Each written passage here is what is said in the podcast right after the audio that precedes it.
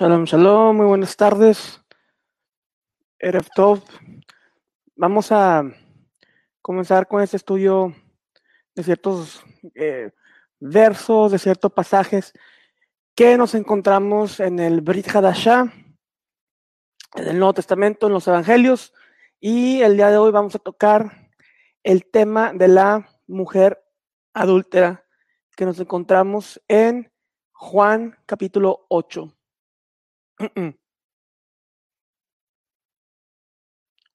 Por lo tanto, déjenme compartir con ustedes la presentación que preparé.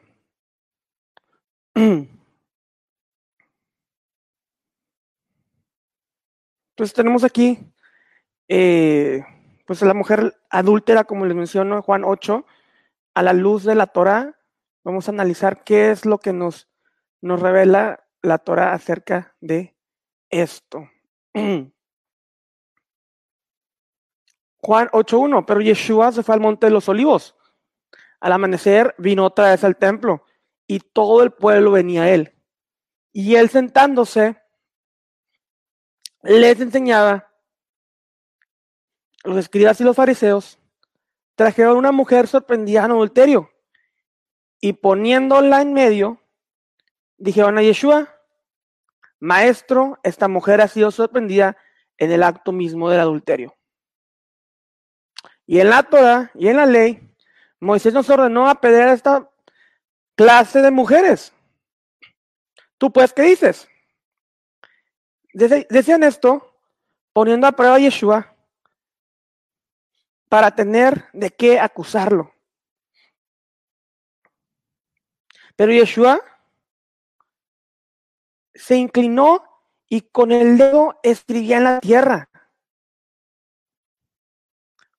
Pero como insistían en preguntar, Yeshua se enderezó y les dijo, el que de ustedes esté sin pecado, sea el primero en tirarle una piedra. E inclinándose de nuevo, escribía en la tierra.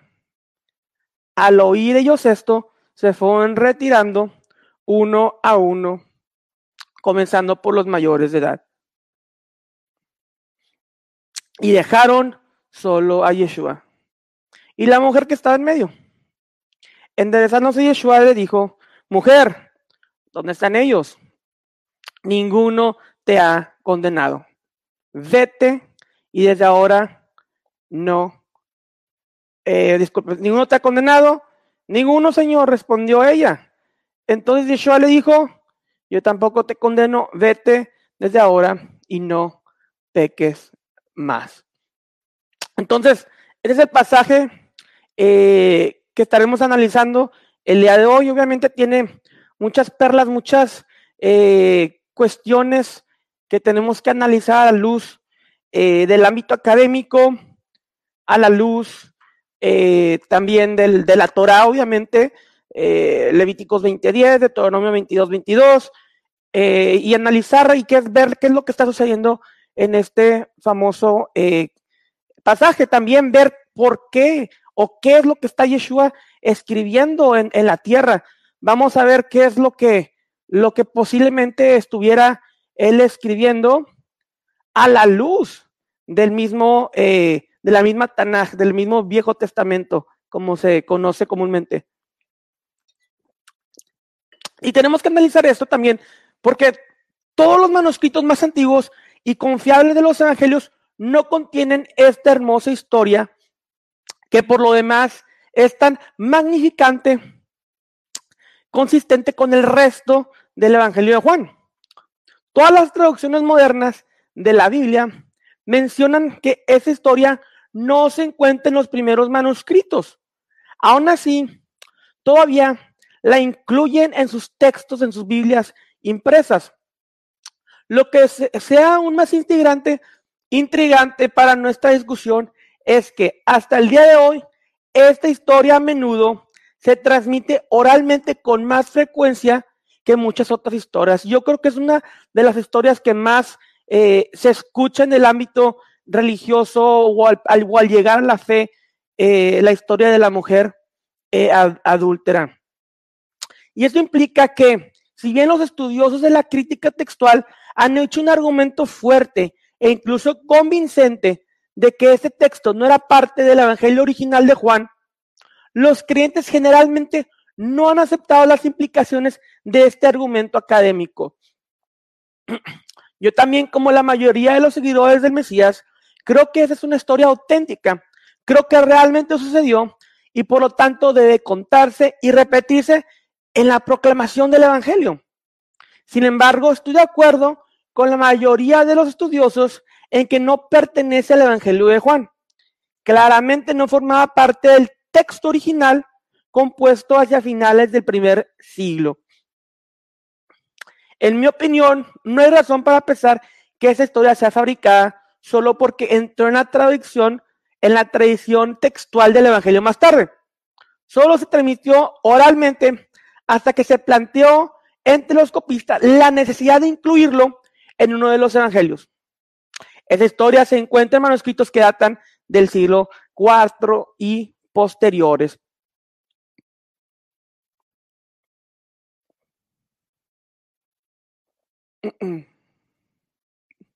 Entonces nos, encontramos con este, eh, con este pasaje que, como menciono, nos encontraba en los, en los textos más antiguos, pero eh, es algo muy que va de acuerdo con las enseñanzas del Mesías y vamos a analizarlo a la luz de la Torah. Entonces, Levíticos 20:10, si un hombre comete adulterio con la mujer de otro hombre, que comete adulterio con la mujer de su prójimo, el adúltero y la adúltera ciertamente han de morir.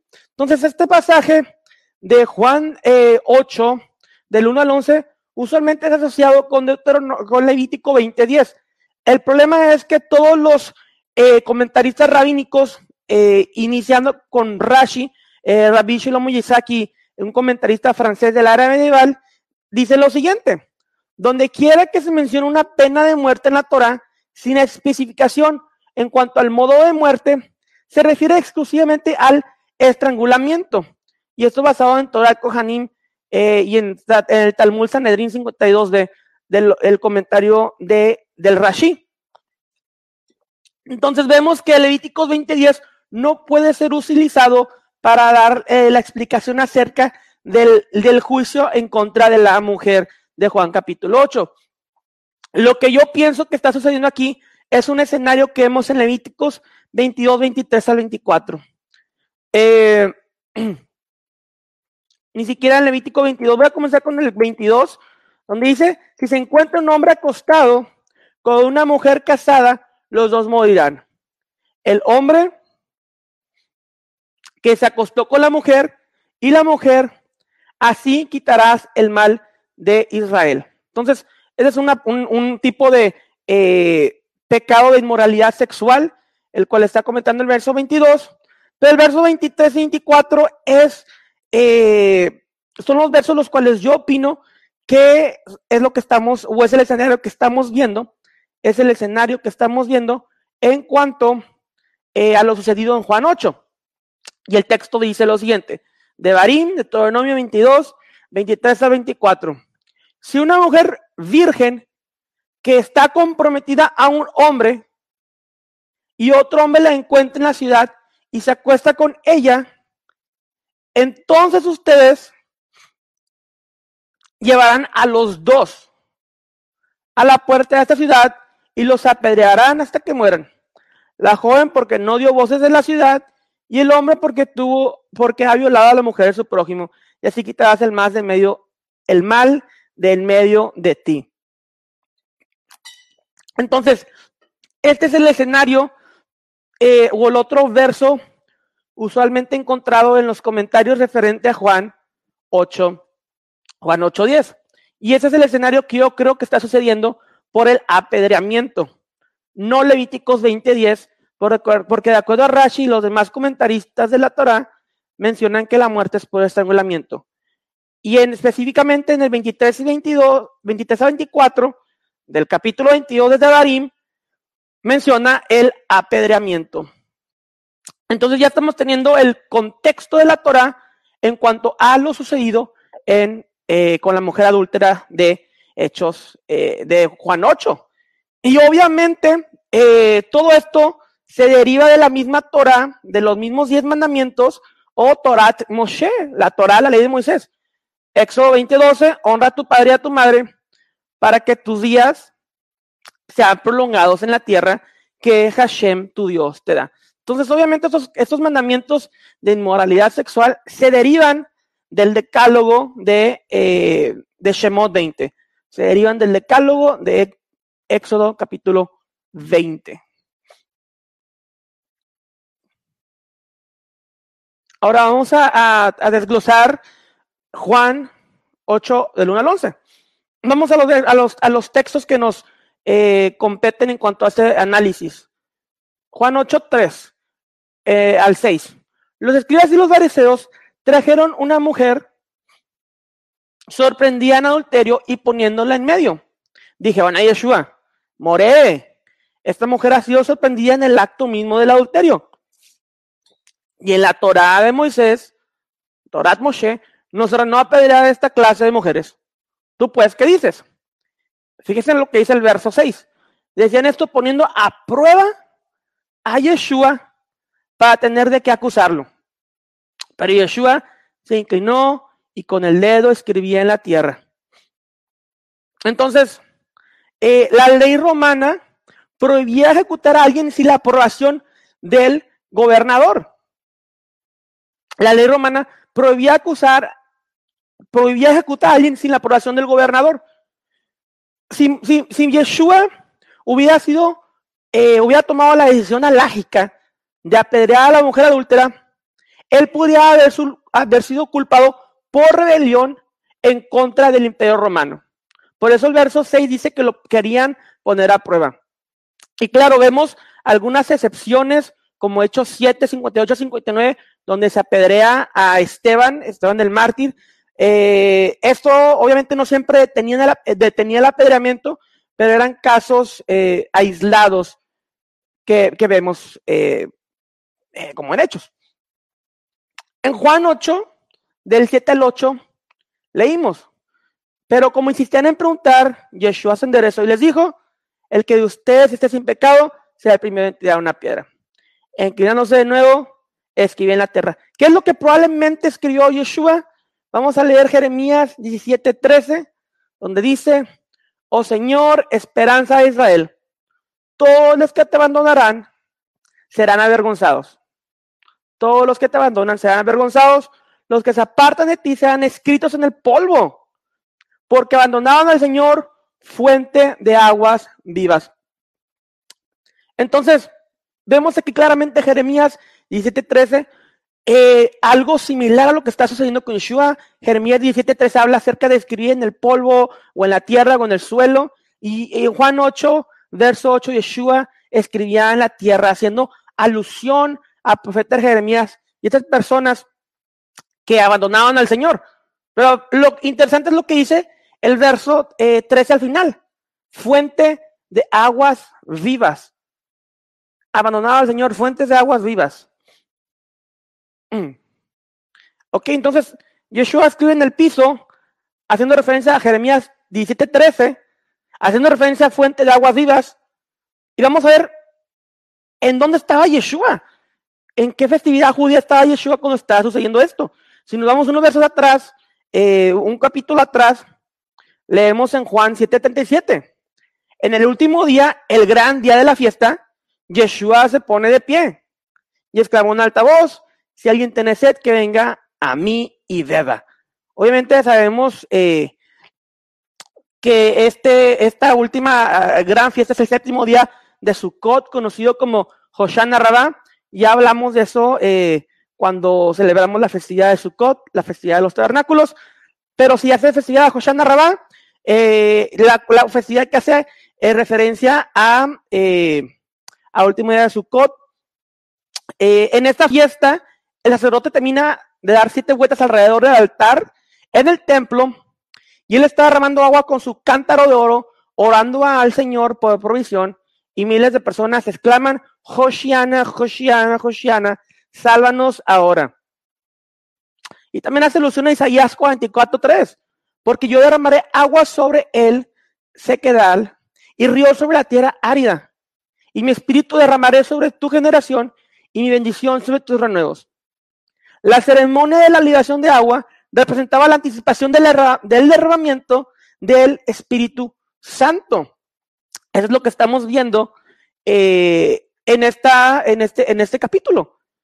Habla acerca de la, del derramamiento del Espíritu Santo sobre aquellos que sí crean en el Señor, sobre aquellos que sí crean en el Santo, Santo Mesías. Juan 7, 37 al 39. Estamos unos versos atrás de Juan 8, 1 al 11. Donde dice, en el último y gran día de la fiesta, Yeshua se puso de pie y alzó la, la, voz diciendo, si alguno tiene sed, venga a mí y beba. El que cree en mí, como dice la escritura, de su interior correrán ríos de agua viva. Y esto dijo del Espíritu que había de recibir los que creyesen en él, pues aún no había el venido el Raja Kodesh, porque Yeshua no había sido aún glorificado. Yeshua se declaró a sí mismo con el cumplimiento de la promesa de Dios para Israel y el mundo como la verdadera esperanza de su cod. Entonces, eh, eso es lo que está haciendo en Yeshua. Ustedes que han negado, negado a mi Padre, ustedes que han negado al Dios vivo, escribiré su nombre, serán borrados eh, y, no recibirán espíritu que sea derramado sobre aquellos que se arrepientan como esta mujer adúltera. Continuamos en Juan 8, del 9 a 11, donde dice, al oír ellos esto, se fueron retirando uno a uno, comenzando por los de mayor edad, y dejaron solo a Yeshua y a la mujer que está en medio. Enderezándose Yeshua, le dijo, mujer, ¿dónde están ellos?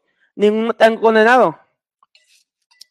Ninguno, Adón, respondió ella. Entonces Yeshua le dijo, yo tampoco te condeno, vete y desde ahora no peque, peques más. Entonces es lo que está sucediendo aquí eh, en cuanto a la ley, a la ley de Moisés. Pero sabemos que existe la ley del Mesías, Torat Mashiach, o lo que Pablo llama en Gálatas 6.2, la ley de Cristo, la ley del Mesías.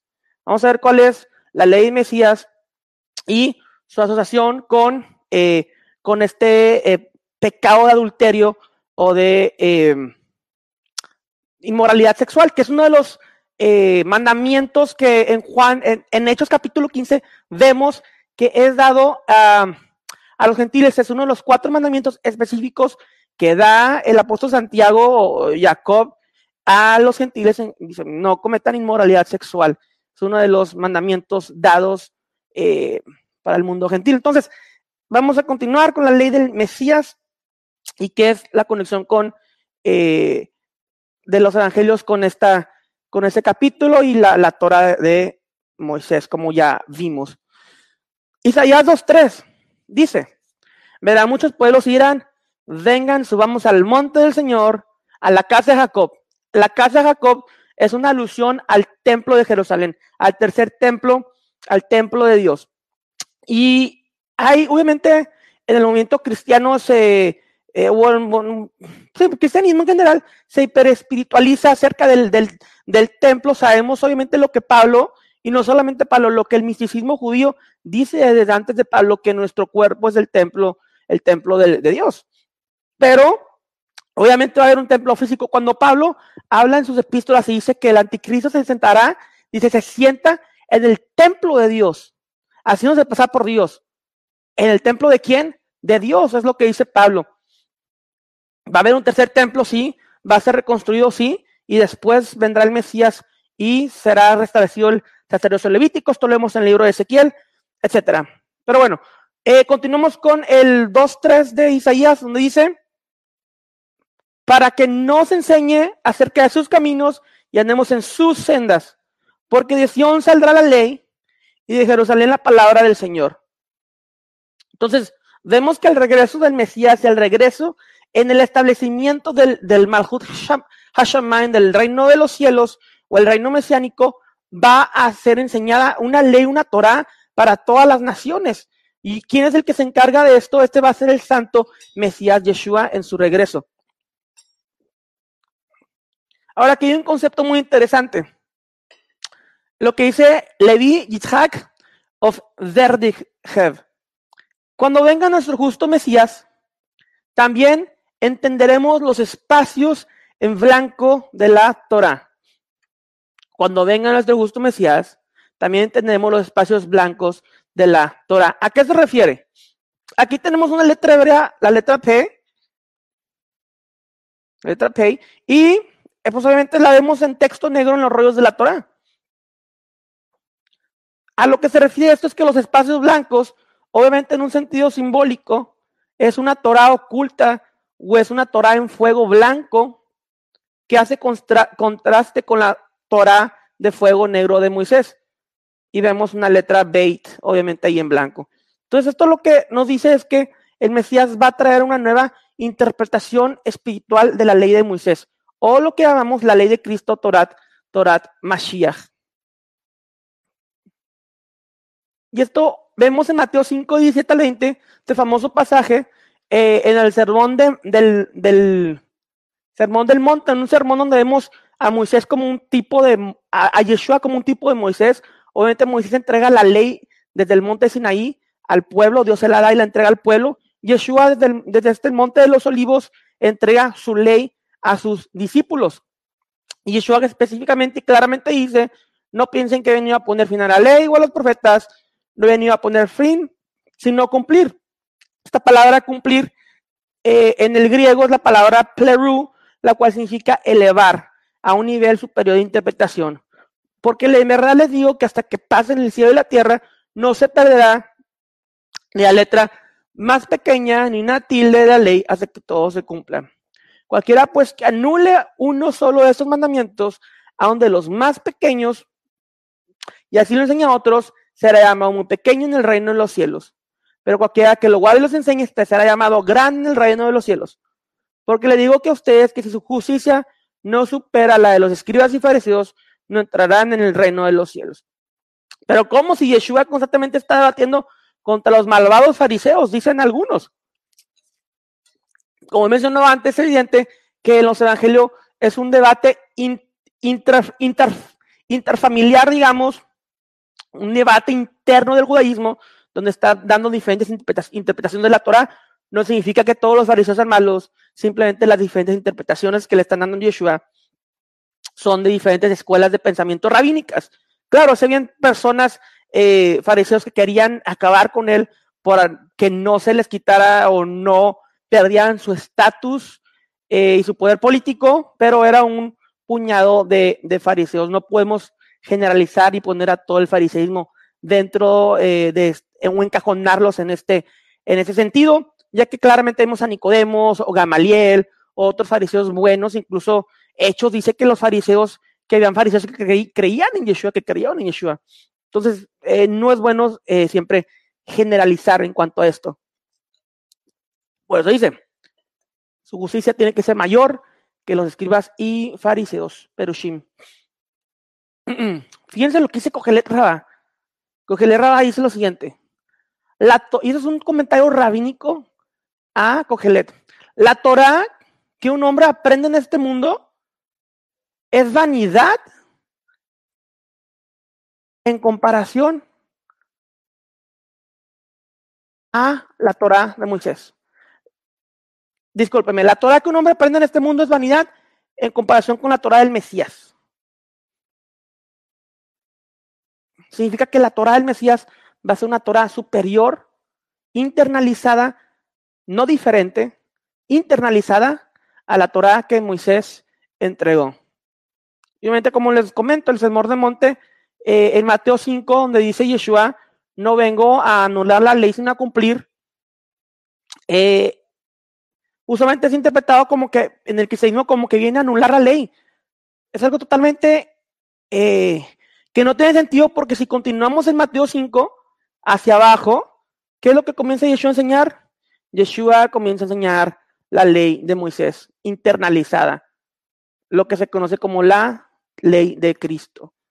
Y en Mateo 5:27 Yeshua nos da su interpretación acerca de lo que vimos anteriormente en eh, Levítico 20:10, Deuteronomio 22, del 22 al 24, Éxodo 2012, eh, aquí Yeshua nos da su interpretación o nos da su ley, la Torah Mashiach, donde dice, Mateo 5, 27 al 30, ustedes han oído que se dijo, no cometerás adulterio, pero yo les digo que todo el que mira a una mujer para codiciarla, ya cometió adulterio con ella en su corazón. Y si tu ojo derecho te hace pecar, arráncalo y tíralo, porque es mejor que se te pierda uno de tus miembros y no que todo tu cuerpo sea arrojado al infierno. Y si tu mano derecha te hace pecar, córtatela y tírala, porque es mejor que se pierda uno de tus miembros y no que todo tu cuerpo se vaya al infierno. Entonces, es lo que dice Yeshua, es la, la, Torah del Mesías, la Torah no anulada, sino cumplida, el griego pleru, que significa elevarla, ya no, ya no solamente en un aspecto físico, eh, ya la Torah no solamente se quiebra en un aspecto físico, sino que la Torah ya se quiebra en un aspecto espiritual con el pensamiento, eh, como lo vemos en Yeshua. Pero hay algo muy interesante acerca de las palabras de Yeshua. En Midrash Hagadol, eh, a Éxodo 20:14 dice, eh, bueno, los rabinos comienzan a hablar acerca de esto y dicen los rabinos que el verbo hebreo para cometer adulterio consiste de cuatro letras, cuatro letras. Y luego los rabinos dicen, estas letras nos recuerdan que el pecado se puede cometer con la mano, el pie, con el ojo o con el corazón. Esto es muy similar a lo que Yeshua está mencionando en Mateo 5, 27 al 30, donde dice, eh, el que la mira a una mujer ya la codice en su corazón. Y lo dice, si tu ojo derecho te, hace, derecho te hace pecar, córtalo, tíralo. Y luego habla de sus miembros. Eh, es mejor que se pierda uno de tus miembros, que se pierda tu ojo, a que todo tu cuerpo sea arrojado al infierno. Y lo que dice, mano, tu mano te hace pecar de igual forma. Es lo mismo que vemos en Midrash Hadol a Éxodo 20, 14. Pero, a ver, pero me preguntan, pero al elevar la ley, no está anulando en parte lo, lo anterior al elevar la ley. Em, no sé si puedes especificar un poco más tu pregunta. Eh, Mateo 5, 17, al elevar la ley, no puede anular al elevar la ley no puedes anularla, sino que, como menciono, antes en la Torah de Moisés solamente se pecaba físicamente. Al elevar la ley, la elevas a estándares eh, espirituales y ya no solamente físicamente pecas, sino que ahora también pecas con tus pensamientos en tu corazón. Es, eso es lo que me refiero con elevar la ley o lo que Mateo 5, 17 habla acerca eh, de la palabra playroom. No sé si contesté tu pregunta, Manuel, pero si, si la puedes eh, poner más eh, precisa, te lo agradezco. Entonces, como menciono, Midrash Hagadol y es muy similar lo que dicen los rabinos a las palabras de la ley del, del Mashiach. Entonces, las letras negras que mencioné de la Torah son nuestras obras, nuestras acciones, que son perceptibles en el mundo físico, como mencionó la ley de Moisés. Y los espacios en blanco de la Torah se refieren a los pensamientos, motivos e intenciones del corazón, que son las raíces invisibles de nuestras acciones. La Torah de Moisés físicamente y la Torah del Mesías, lo blanco dentro, en el corazón y los pensamientos. Entonces, eh, esto es el, todo lo que abarca este pasaje de Juan 8 del 1 al 11, eh, basándonos en la Torah de Moisés, en la Torah del Mesías, y sabemos que solamente podemos eh, destruir o esta mala inclinación, lo que en el judaísmo se llama Yetzirah por medio del, del Santo Mesías por medio de su interacción con nosotros, por medio de, vivir una vida como Él vivió. Y algo que también quiero compartir con ustedes referente a todo esto.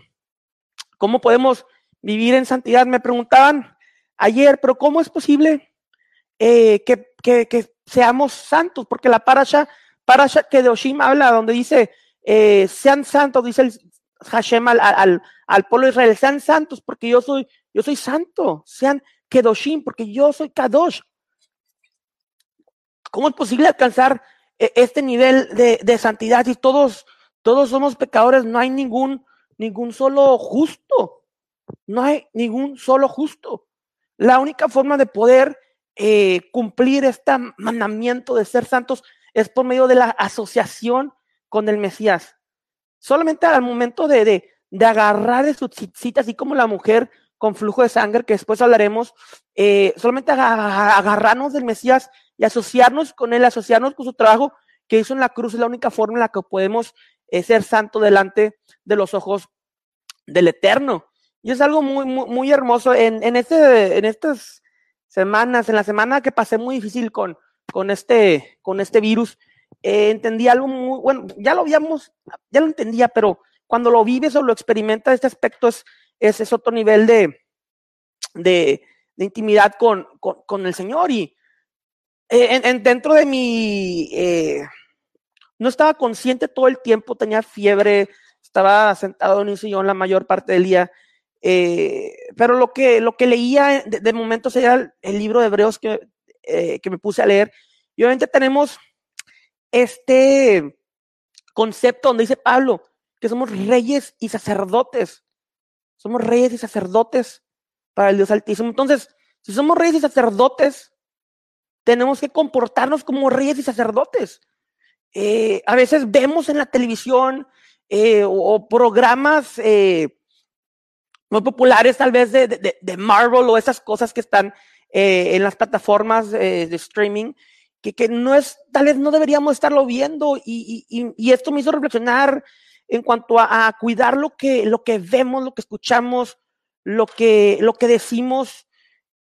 Y es muy importante, si somos reyes sacerdotes, de acuerdo al, libro de Hebreos, de acuerdo a lo que vemos en Apocalipsis, que, que hay coronas en las cabezas, eh, tenemos que comportarnos como reyes y sacerdotes ser santos, porque yo soy santo, dice, dice el Eterno. Y solamente es por la asociación con el, con el Mesías. Claramente, él sufrió, el Yeshua sufrió en, esta, en este mundo, dice Pablo, siendo superior a los ángeles, eh, vino a este mundo y se encarnó y sufrió igual que nosotros. Entonces, yo dentro de mi, de mi sufrimiento dije, solamente tú me puedes comprender porque tú viniste y tú te encarnaste y tú puedes comprender mi dolor y mi sufrimiento.